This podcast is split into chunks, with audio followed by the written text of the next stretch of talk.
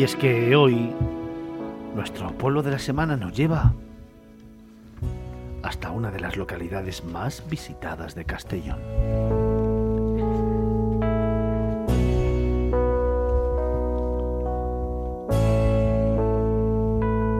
Está situado en un promontorio, coronado por las ruinas del castillo templario. Es uno de los pueblos más bonitos e interesantes de Castellón y de toda la comunidad valenciana.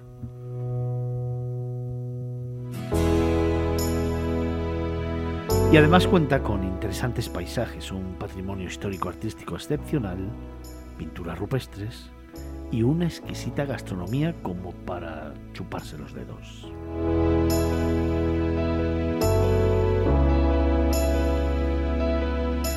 En esta mañana de sábado nos vamos con el profe, con Felipe Alonso, a descubrir Ares del Maestrat en Castellón.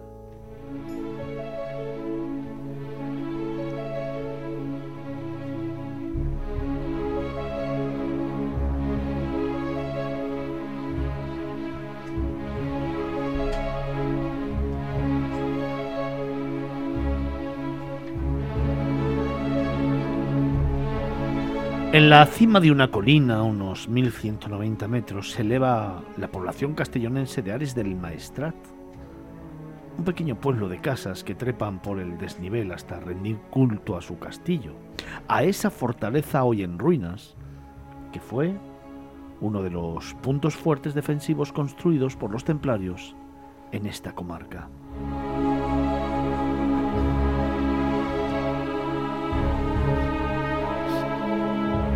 Cuando el visitante se aproxima a Ares, nota que hay algo diferente en el ambiente, algo distinto en el aire y en el entorno.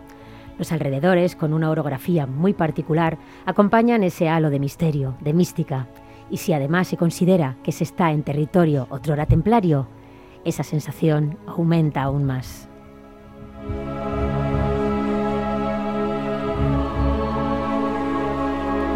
Con la vista puesta en el promontorio, en la muela donde se corona el castillo, hay que dotarse de paciencia, de calma para iniciar un recorrido que no va a defraudar a nadie, pues no en balde está considerado como uno de los pueblos más interesantes del maestrazgo.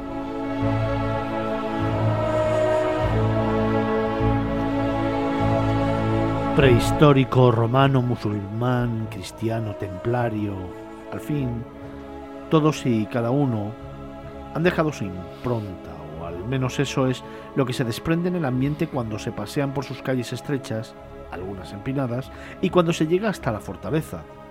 Bueno, más bien, hasta lo que queda de ella.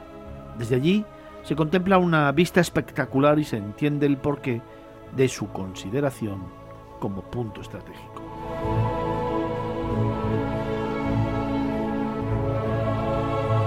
Fernando, pero no solamente es el castillo.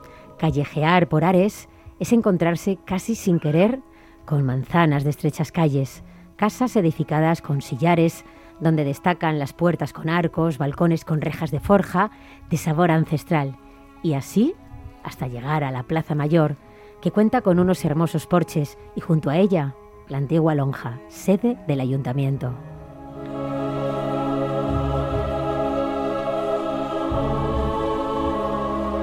Cerquita la plaza de la iglesia, templo dedicado a la Asunción de la Virgen, con fachada barroca del siglo XVIII que tiene la particularidad de poseer una torre campanario más baja que el edificio y que data del siglo XIII. Hay muchos puntos que visitar, hay mucho que ver porque Ares del Maestrat cuenta con un poco de todo, desde el castillo templario que pasó a manos de la Orden de Montesa cuando estos caballeros de Dios desaparecieron, hasta las pinturas rupestres de la cueva Remilla, que fueron declaradas en 1998 conjuntamente con el resto del arte rupestre levantino Patrimonio de la Humanidad. Pausado, con calma, respirando aire puro y paz, en silencio. No hay mejor lugar para despedirse de Ares que desde su mirador, junto al castillo, el punto más elevado y si el día es claro y el sol acompaña, el atardecer es la despedida perfecta.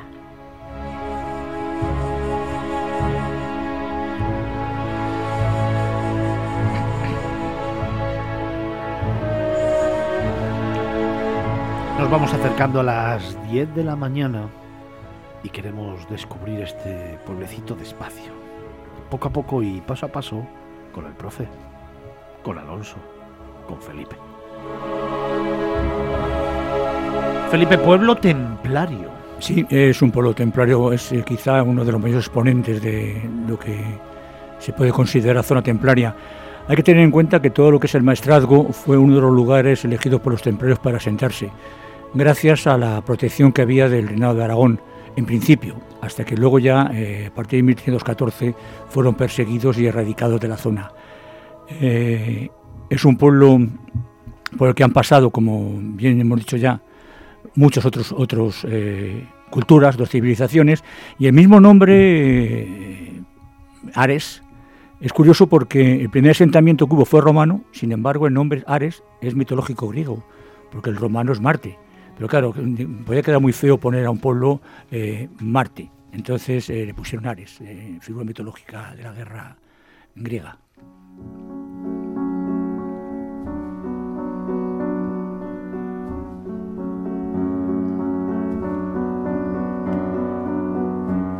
Es en 1234 cuando llegan los templarios, cuando empieza a tener su importancia. Posteriormente y tras la persecución contra estos caballeros, en el siglo XIV se hará cargo del lugar la Orden de Montesa, como nos estás contando. Sí, a partir de 1314, que es cuando Jacques de Molay, que es el gran maestre de la Orden, eh, es ajusticiado en París por orden del rey Felipe el Hermoso, rey de Francia, comienza la diáspora y comienzan todos los reinos cristianos que antes de alguna manera se protegían y se aprovechaban eh, mutuamente los caballeros templarios de las donaciones que les daban y los reinos cristianos de la defensa que hacían los caballeros contra los musulmanes, comienza la diáspora y desaparece. Y entonces una de las órdenes españolas que se crean en el momento, la orden de Montesa, se hace cargo no solo de, de este castillo templario, sino de todos los castillos templarios que había en toda la zona del Maestrazgo.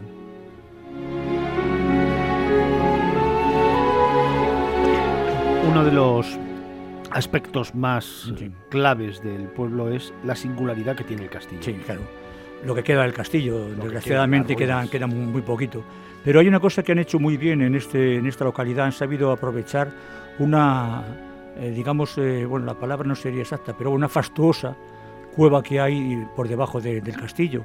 Una profunda cueva que tiene 43 metros de longitud y que eh, no se aprovechado para construir en ella, dentro, dar a una imagen, de una especie de museo, que da una imagen de lo que ha sido el, pueblo a lo largo de su historia, a lo largo de la llegada de los eh, romanos, luego la llegada de los visigodos, luego la llegada de los musulmanes, la llegada de los templarios, etcétera, etcétera, etcétera.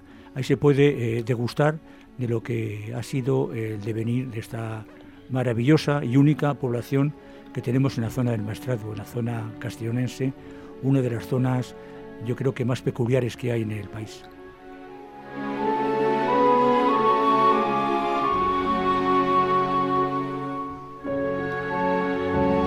Pero hay mucho más que ver, sobre todo esos edificios singulares de los que hemos ido hablando y que bien conocemos. Sí, cada, cada rincón es, eh, es una sorpresa, ¿no?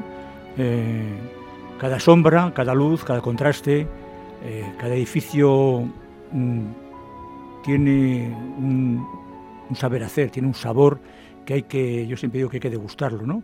Eh, no, se no podemos comer las piedras, pero casi, o sea, hay que, saborear todo lo que te pueden, te pueden contar. Eh, son edificios, eh, algunos del siglo XIII, por ejemplo, hay uno que es la antigua cárcel, hay otros que son los portales de la que eran la antigua muralla, apenas quedan, quedan pocos lienzos, no queda prácticamente nada. Y bueno, incluso el ayuntamiento es muy, muy curioso por el edificio que ocupa y porque además es, eh, hay un enlace de un arco, que, es el, del propio edificio, que enlaza la Plaza Mayor con lo que es la plaza donde está ubicado el ayuntamiento. O sea, es, eh, sinceramente es un pueblo de sorpresa en sorpresa, de descubrir poco a poco, pausadamente y, aunque me repita, de degustar cada edificio y cada piedra. Oye, y de entre todos ellos, un lugar que para ti sea muy especial, Felipe, tu referencia. Bueno, pues yo creo que una de las cosas que más me, impactó, aparte bueno, de, del temple, que sabes que es una de mis grandes debilidades, eh, los caballeros templarios y su historia y todo lo que han desarrollado tanto en España como fuera de España, es eh, las pinturas rupestres. Yo no esperaba encontrarme una cueva donde hubiera 750 pinturas rupestres eh, acumuladas. O sea, yo estoy acostumbrado a llegar a... Eh, he tenido la suerte, porque digo que la suerte, porque es muy complicado, de estar en Altamira y poder ver esos bisontes maravillosos pintados hace miles y miles de años, y hay unos cuantos. Pero tú sabes lo que son 750 pinturas rupestres a lo largo de la cueva Remigia. Eso es impresionante, o sea, eso es que no, no, no, no, tiene, no tiene parangón. Eso sí, eh, conviene ir a la oficina de turismo o al ayuntamiento porque no se permite la visita por libre. Hay que buscar un permiso, te, hacen con la visita, te acompaña un guía y él te va, te va enseñando todas las pinturas que hay. Por eso, como siempre digo cuando hablamos de un pueblo, primera visita siempre que se pueda, porque muchas veces hay una cosa que me sorprende en algunos lugares, es que cuando vas un determinado día de la semana, te encuentras que la oficina de turismo está cerrada y no te pueden atender. Pero eso eh, en este pueblo no ocurre. Se puede ir a de turismo, pedir un guía y con él aprovechar y ver las pinturas rupestres de la Cueva Remigia.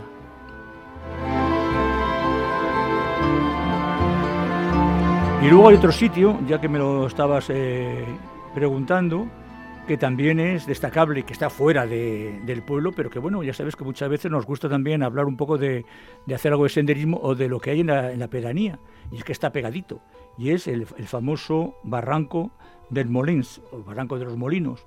Es un sitio donde tú puedes apreciar cómo hay juntos cinco molinos de agua que eh, dan testimonio de cómo antes se recogían en balsas el agua para luego hacerla pasar por la rueda del molino y moler el trigo con el cual se iba a hacer la harina para luego fabricar el pan.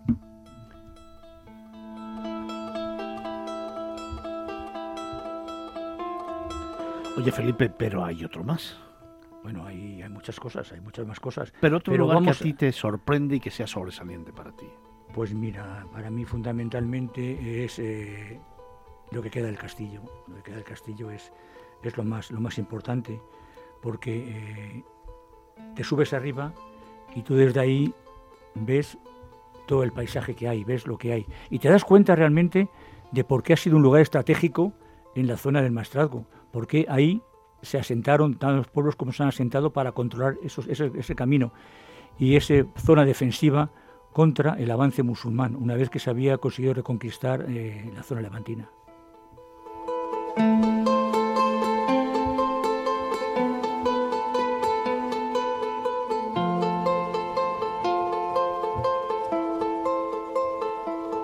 Aquí el agua tiene un protagonismo especial. Sí, la zona este de los, de los, de los molinos tiene, una, tiene una, un simbolismo porque es una, una demostración. Yo creo que, que, le viene muy bien, yo creo que es un sitio para ir con niños, ir en familia y llevar a los niños aquí al barranco de, los molinos para que vean lo que eh, el ser humano ha conseguido inventar y que, y que ahora esta facilidad de abrir un grifo y que salga agua, dar un, en un enchufe poner un cable y que haya luz, dar a un interruptor y que salga la luz, eso son cosas muy modernas, pero es que antiguamente el ingenio humano era eh, fundamental.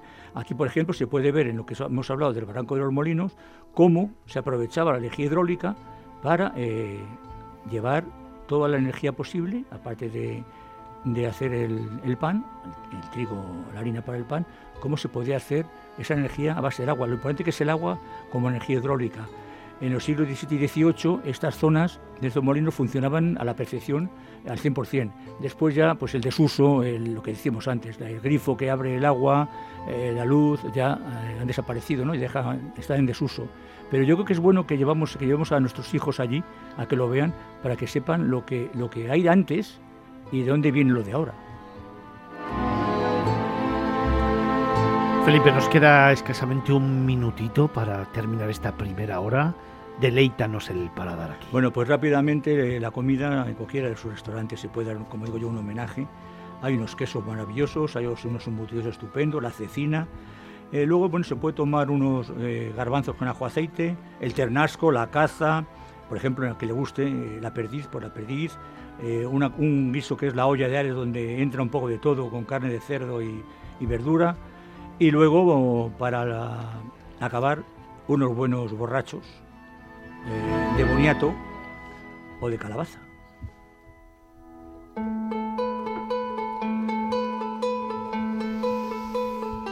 Qué sitio tan bonito, qué sitio tan especial, Felipe. Medieval maravilloso, templario 100%.